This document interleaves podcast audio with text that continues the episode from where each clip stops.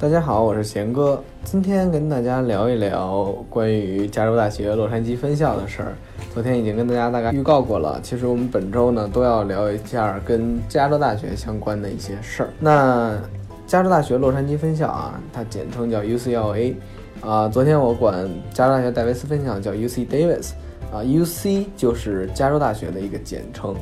那加州大学洛杉矶分校它的建校时间比戴维斯以及伯克利都要短一点，它创办于一九一九年，啊，一九一九也是一个特别特别特殊的一年，因为在那一年一战刚刚过去啊，然后包括呃有很多很多特别其他国家的事儿，也是很很特殊的一年吧。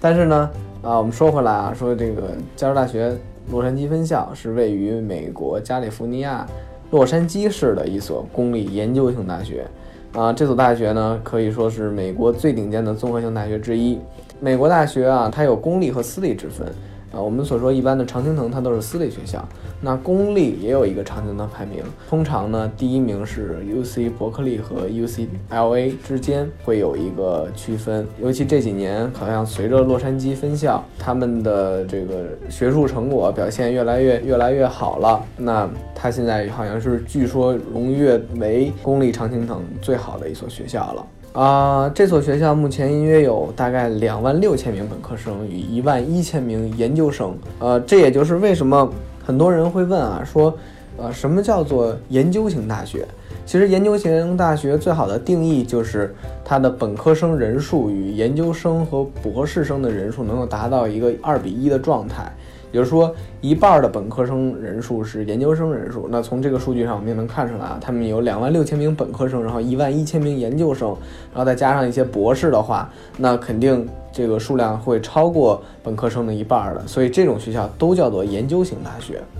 那在这里面呢，提供包括学士、硕士与博士在内三百多种不同的学位课，在 UCLA。然后 UCLA 呢，也是美国在商业金融、高科技产业以及电影艺术等专业人才的摇篮。你比如说，呃，像在洛杉矶啊，美国第二大城市，它的商业金融这个就不用说了。那个高科技产业，他们位于加州，离硅谷很近，包括很多很多高科技公司在洛杉矶设了总部和分公司，毗邻这个好莱坞啊，世界电影的摇篮。那确实也有很多很多不同的。啊，专业的老师啊，以及一些这个机会提供给这些学生。那在这个学校里面呢，拥有大概三百三十七个不同学科的学位，可谓这所学校是全美培养顶尖尖端人才最广的一所大学。像是他们的入学比例吧，现在。基本上每年能够保持在百分之十五到百分之二十左右录取的比例，它的国际生比重占百分之六左右。值得注意的一点啊，是这所学校它的师生比例啊占到一比十七，就是每十七个同学有一个教授所配备。其实这个相对于来说，在一个四万学生这么大的一个容量的学校是非常难得的。因为我们之前讲到啊，在一些小的文理学院或者说。啊，一些特别特别小、几千人那种私立的小小学校，可能啊，教授比和师生比达到一个非常小的数目，其实是不难见的。但是如果说在一个这种公立的，然后还排名很高的学校，能有这么这么小的师生比，其实还是非常不容易的。我们刚刚说啊，它的学术排名是很高的啊，在泰晤士高等院校世界大学中排名啊，全球第十一位，然后美国是第八位。在世界大学科研影响力排名中位居全球第四位。这个加州大学洛杉矶分校先后有十四名校友获得过诺贝尔奖，这个数字是非常大的。同时呢，这个学校自一九二八年以来，每届奥运会，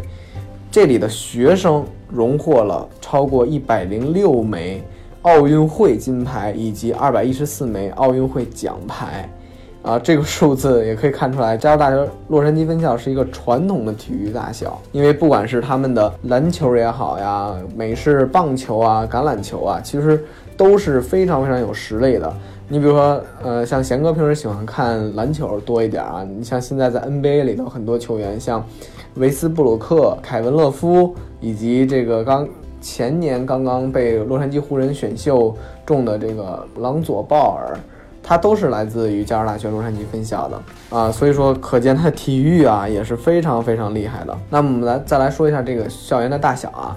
这个整个加州大学洛杉矶分校它的校园面积是一点七平方公里。大概就是直径在两公里，然后这么大小的一个学校，然后里面呢共有超过一百七十四栋大楼。它这个位置啊，属于洛杉矶地区最精华的地方，因为它离周边不管是海边啊，或者说啊比弗利山庄啊，都是非常近的。它去圣塔莫尼卡特别有名的六十六号公路开始的地儿啊，这个海边是开车大概十多分钟，然后去比弗利山庄也十多分钟。然后它还有一个就是美国的，我们叫长安街啊，就王府井大道的 Wilshire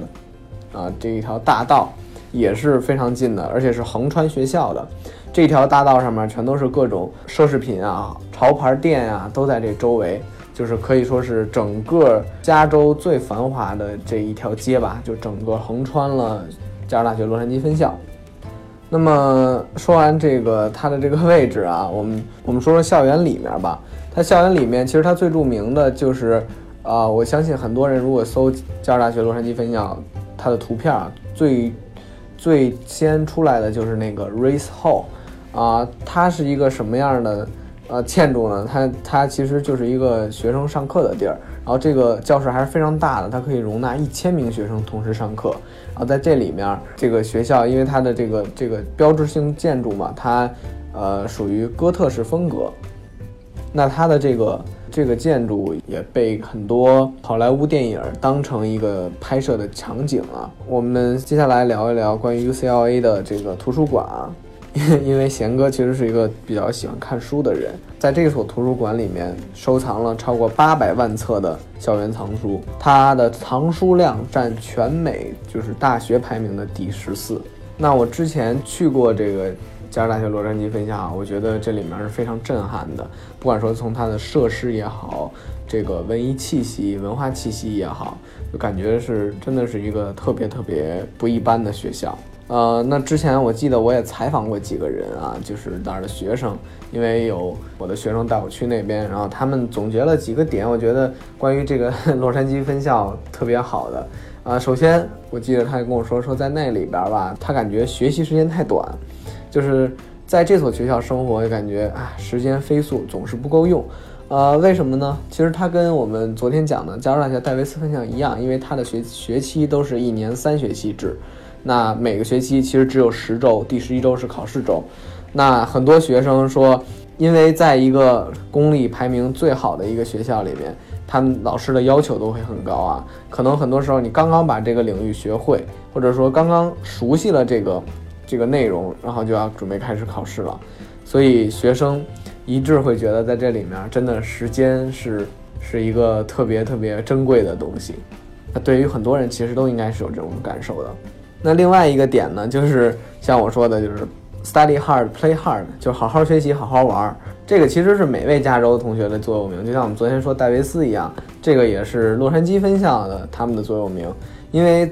校园内啊，就光说校园内，他们就有八百多个社团可供学生选择，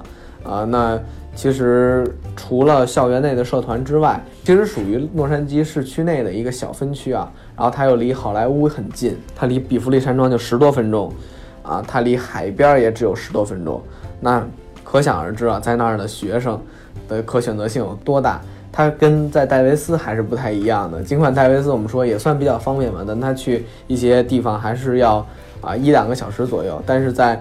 这个洛杉矶分校，那他去每个地方，其实你想要有山就有山，有海就有海，想要有这个娱乐的地方就有娱乐的地方。所以说在这里面，你可以好好学习的同时又好好玩。那最后一个标签就是我也是刚刚提到了，是关于他们体育。啊，他们不管是篮球、足球啊，都是，而且他们的这个校园的吉祥物是一只熊啊。当然，整个加州他们的吉祥物都是一只熊。那他们的官方颜色也是蓝色和金色，可以看出来啊，他他们每年其实和他们很近的一个呃南加州大学的这个体育运动赛事都是特别值得人看的，就是同城德比嘛。然后又是充满了很多故事和。竞争的，如果有机会的话，我也会愿意跟大家分享一些这个有意思的故事。那最后呢，节目的最后，我想说一下，就是啊，之前有幸跟加州大学洛杉矶分校的招生官有过一个对话，然后我之前问过他，我觉得我说您喜欢招收什么样的学生？那他当时他跟我说的是，对于他们来说，他们是喜欢全面发展又有个性的那种学生。这个虽然是美国人的这个通常都会说的啊，但是他给我举出具体的，就是比如说他们对于学术的研究啊，啊，高中生有没有这种学术思维啊？同时，他们的 GPA 啊，啊，上过哪些 AP 课程啊，这些都是他们比较关注的。然后，呃，其实，在这么一所学校里头，呃，招生官还是着重强调了学生能够充分利用所有在环境内提供的任何学习机会，是对于他们来说最好的呃选择。那他们也会去着重看一些哪些学生是啊，真的是那种啊，对学术有热情、对学习有热情的这么一个学生。那刚刚其实贤哥也透露了，这个招生官比较看重 AP 课程数啊，那所以大家在十年级、十一年级、十二年级的时候，在选择 AP 的时候一定要理性，然后包括考试的时候也不要把它当成一个备选考试。如果你想去啊 UCLA 的话，如果你想被他录取的话，那 AP 课程也是非常重要的一个。好了，那节目的最后呢，我是想说啊，感谢大家一直以来的支持，因为最近呢，我又收到了很多听众给我的留言和疑问。呃，欢迎大家继续向我啊，如果有任何问题，欢迎大家继续向我私信提问。同时呢，还是要再推打一条硬广啊，就是关于这个小辉哥平台的啊，因为最近我讲的这一系列关于加州大学的这个系列，其实在小辉哥平台上面都有这个相应的视频。那么，如果大家有机会的话，可以在微信上面上方搜索“小辉哥 Max”，在里面它是一个小程序，你就可以在上面发现啊一些贤哥讲到的。大学，然后大家可以看一看究竟是什么样的。好，那今天的节目就到这里，我们明天再见。